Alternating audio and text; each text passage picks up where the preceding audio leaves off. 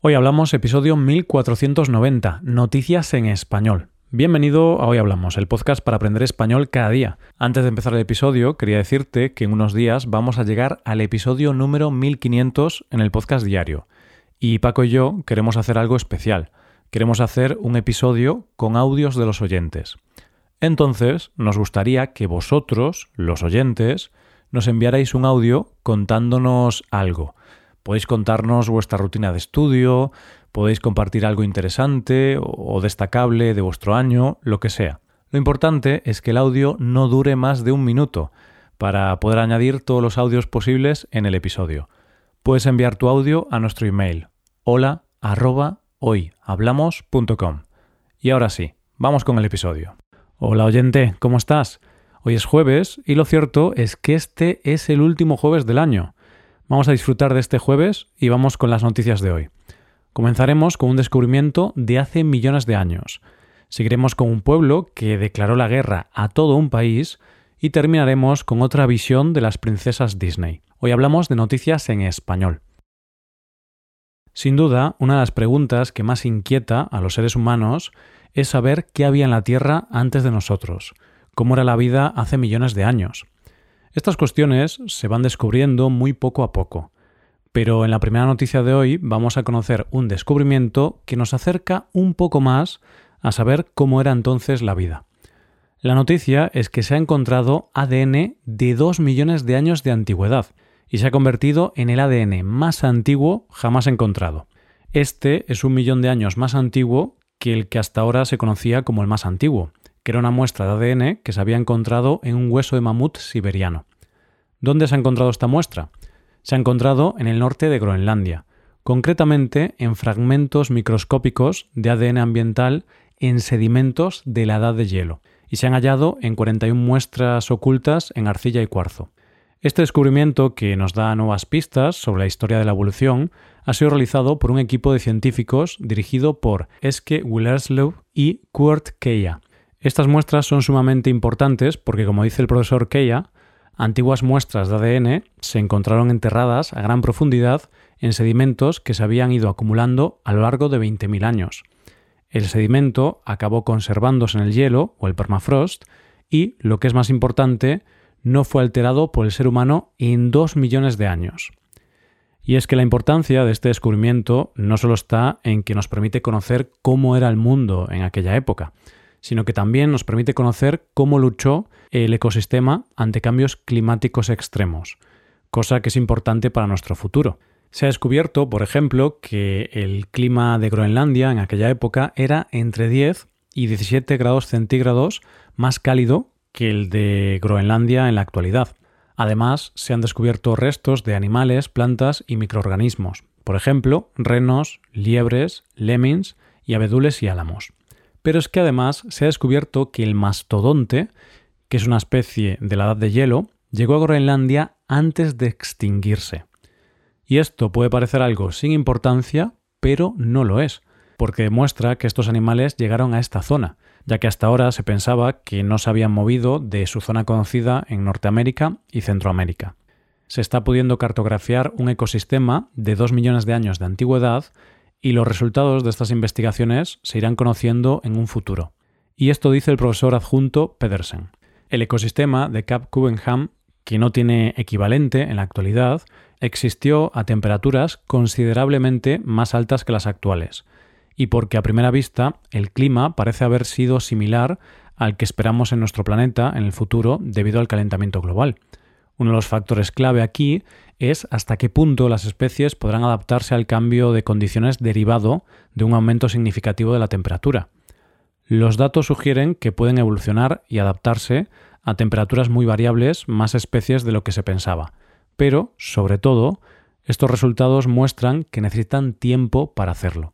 También dice esto el profesor Keia. Es posible que la ingeniería genética pueda imitar la estrategia desarrollada por plantas y árboles hace dos millones de años para sobrevivir en un clima caracterizado por el aumento de las temperaturas y evitar la extinción de algunas especies, plantas y árboles. Esta es una de las razones por las que este avance científico es tan significativo, ya que podría revelar cómo intentar contrarrestar el devastador impacto del calentamiento global. Es decir, el profesor nos cuenta que quizá podríamos salvar el futuro conociendo el pasado. Vamos con la segunda historia de hoy. En la segunda historia de hoy vamos a conocer un pequeño pueblo español que declaró la guerra a todo un país. El pueblo en cuestión se llama Huéscar, está en Granada, en España, y tiene una población de poco más de 7.000 habitantes. Es un pueblo muy sencillo, muy tranquilo, pero con una peculiaridad importante. Estuvo en guerra con Dinamarca 172 años, hasta el año 1981. Soy consciente de que suena raro, pero te cuento la historia, que es cuando menos muy interesante. Para conocer cómo empezó esta guerra hay que irse al siglo XIX. El rey español, Fernando VII, tenía acuerdos estratégicos con Francia, y por eso España había enviado a más de 13.000 hombres a Dinamarca, para evitar el desembarco de tropas británicas. Es decir, Dinamarca, España y Francia en ese momento eran aliados. Pero eso cambió. Francia decidió invadir España, y en ese momento, en el momento en que Francia decide invadir España, Dinamarca decide ponerse del lado de Francia. Así, Dinamarca aisló y retuvo a las tropas españolas allí enviadas, y como es natural, España decidió romper toda relación con este país. En este contexto, el pueblo de Huéscar decidió que romper relaciones con el país que nos había traicionado no era suficiente, así que decidieron oficialmente declararle la guerra. Esto ocurrió en el año 1809. Como sabes, tiempo después Napoleón fue derrotado y el rey Fernando VII regresó a España, y por lo tanto se resolvió el conflicto. En ese momento, lo lógico hubiera sido declarar la paz entre el pueblo y el país. Pero lo cierto es que no lo hicieron. No porque no quisieran, sino más bien porque el pueblo se olvidó de que tenía la guerra declarada Dinamarca. Esto se quedó en el olvido hasta que en el año 1981 Vicente González Barberán, que era archivero municipal en ese momento, encontró un documento en el que se mencionaba esa declaración de guerra, por lo que constató que llevaban 172 años con la guerra declarada a un país. Así que, después de ese hallazgo, se firmó una declaración de paz y además se hermanaron con la localidad danesa de Kolding. Pero bueno, es algo que le puede pasar a cualquiera, declarar la guerra a todo un país y luego olvidarte. Por eso es importante tener una agenda o una lista de tareas donde apuntar este tipo de cosas. Llegamos a la última noticia de hoy. Todos nos hemos criado viendo películas Disney. Pero es cierto que cuando vuelves a ver esas películas siendo adulto, te das cuenta de que puedes interpretar la película de forma diferente a cómo la interpretabas cuando eras niño. En la última noticia de hoy vamos a ver algo que tiene que ver con la salud mental de las princesas de Disney. Una usuaria de TikTok ha dado un paso más allá en los análisis de las protagonistas de estas películas y ha sacado un tema hasta ahora muy tabú, la salud mental. En sus análisis muestra los posibles problemas de salud que muestran ciertas princesas a raíz del comportamiento que tienen en las películas. De la primera que habla es de Alicia, protagonista de Alicia en el País de las Maravillas y de la que dice que posiblemente tuviera esquizofrenia, ya que tiene una visión alterada de la realidad. La segunda princesa Disney a la que somete a un análisis es a Bella, de La Bella y la Bestia. En el caso de esta protagonista, dice que teniendo en cuenta su comportamiento, tenía un síndrome de Estocolmo de libro, porque no olvidemos que se enamoró de su secuestrador. La siguiente analista es Cenicienta, de la película La Cenicienta. Todos teníamos claro que la relación que tenía con su familia no era muy normal. Pues bien, esta usuaria dice que posiblemente sufriera adicción a las relaciones de poder, al ser esclava de su madrastra y hermanastras. La próxima en este análisis es Elsa, de la película Frozen, que al no salir nunca de su habitación posiblemente sufriera de agorafobia, que es el miedo a estar en espacios abiertos.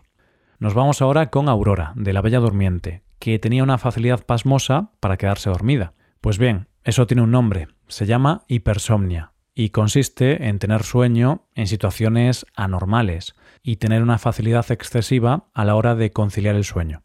La última de las princesas Disney que analizó es la protagonista de Pocahontas, de la que dice que podría sufrir de sinestesia, que es la capacidad de oír colores, de ver sonidos o de apreciar texturas cuando saboreas algo. Como te podrás imaginar, los vídeos se han convertido en todo un éxito y ya llevan más de 11 millones de visitas. son análisis interesantes que te hacen pensar cómo podríamos entender esos comportamientos que tienen en las películas si fueran comportamientos de la vida real. Evidentemente son películas de ficción y no pretenden representar la vida real, pero es interesante saber que si esa fuera la vida real, los personajes tendrían estos problemas relacionados con la salud mental. Y esto es todo por hoy, ya llegamos al final del episodio. Antes de acabar, recuerda que puedes utilizar este podcast en tu rutina de aprendizaje, usando las transcripciones, explicaciones y ejercicios que ofrecemos en nuestra web. Para ver ese contenido tienes que hacerte suscriptor premium en hoyhablamos.com. Esto es todo, mañana volvemos con dos nuevos episodios. Lo dicho, nos vemos en los episodios de mañana. Paso un buen día. Hasta mañana.